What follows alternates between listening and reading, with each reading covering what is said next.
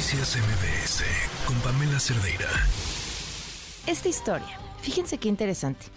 Uno, uno cree que cuando alguien sale de prisión, ya pagó su condena y entonces puede rehacer su vida. Dijo, lo estoy súper simplificando porque en medio pues está a dónde llegas, cómo llegas, quién te da trabajo, quién te recibe, reas tus lazos familiares de amistad, todo eso que, es evidente y que ya sabemos. Pero hay otro tema más allá de eso que no tiene que ver con lo que ya imaginábamos.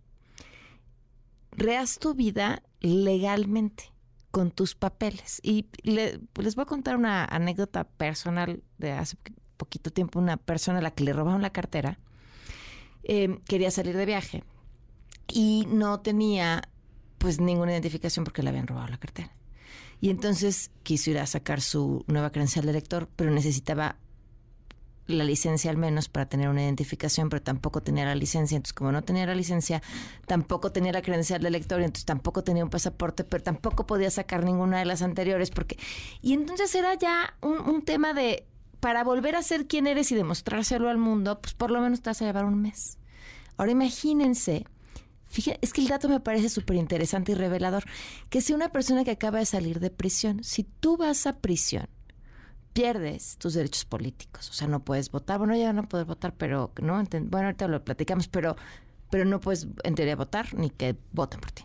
Entonces, em, no tienes credencial de elector y no la puedes sacar porque hay un tema ahí que te atora y entonces Tú eres una persona no persona o una persona que no fue persona durante mucho tiempo y cuando la ley te dice ya, órale, ya pagaste tu pena, pues resulta que todavía no lo puede ser. Qué complicado.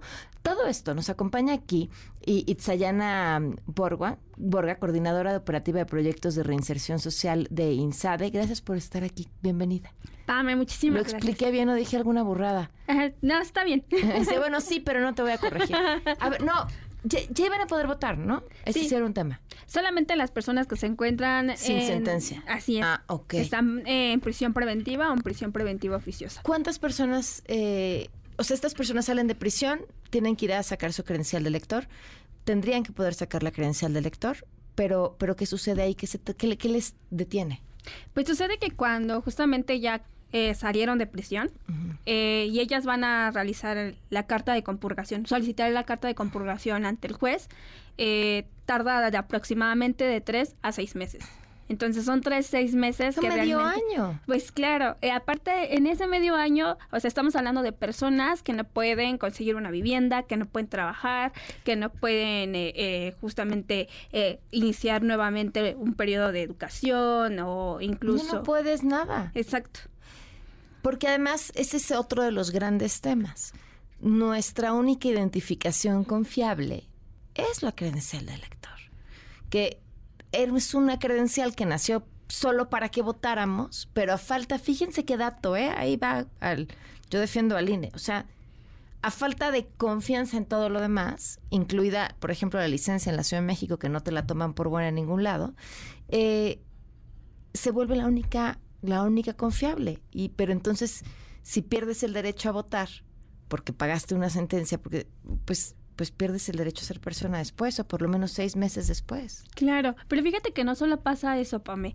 Nos hemos dado cuenta, eh, trabajando con personas que están dentro de prisión todavía, que son también las de las que asesoramos sobre estos trámites, que eh, también el problema está en el acta de nacimiento, que no la pueden conseguir. ¿Por qué? Entonces, porque cuando fue el registro nacional nuevamente en la plataforma de internet, muchas eh, credenciales quedaron, credenciales, actas de nacimiento quedaron en el limbo, entonces no las pueden descargar de la plataforma, ya sea porque anteriormente las actas de nacimiento se registraban en mano escrita.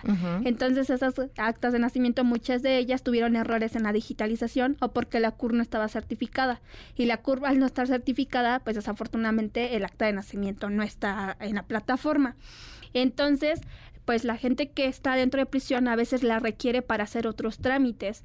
Entonces, igual, banda que trabaja ahí en prisión, pues les cobra hasta de 900, 500 pesos por tramitar una acta de nacimiento. O sea, eso es imposible, ¿no? O sea, prácticamente más allá de beneficiar a la reinserción social, pues están poniendo una barrera gigantesca que es respecto a, a la economía. Y a ver, siempre hemos platicado cómo entre en, una situación de mayor desventaja estés, la vida es más cara.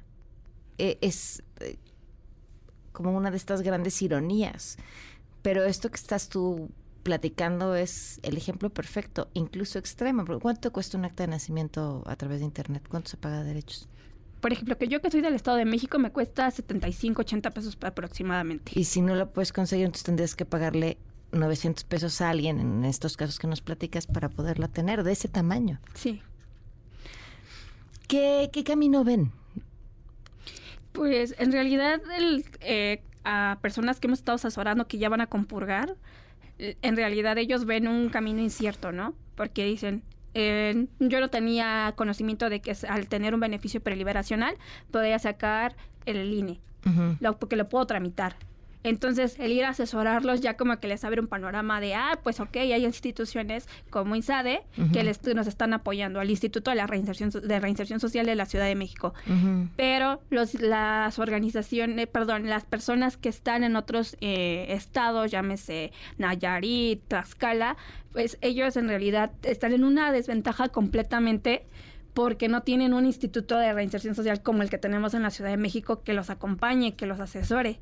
Y son personas que justamente sé que están eh, a la deriva de que los les puedan cobrar eh, estos 500 pesos por tramitar el acto de nacimiento, porque pues sin el acto de nacimiento no puedes Igual no puedes tener todo lo demás. No, qué pesadilla. ¿Cómo los contactan ustedes?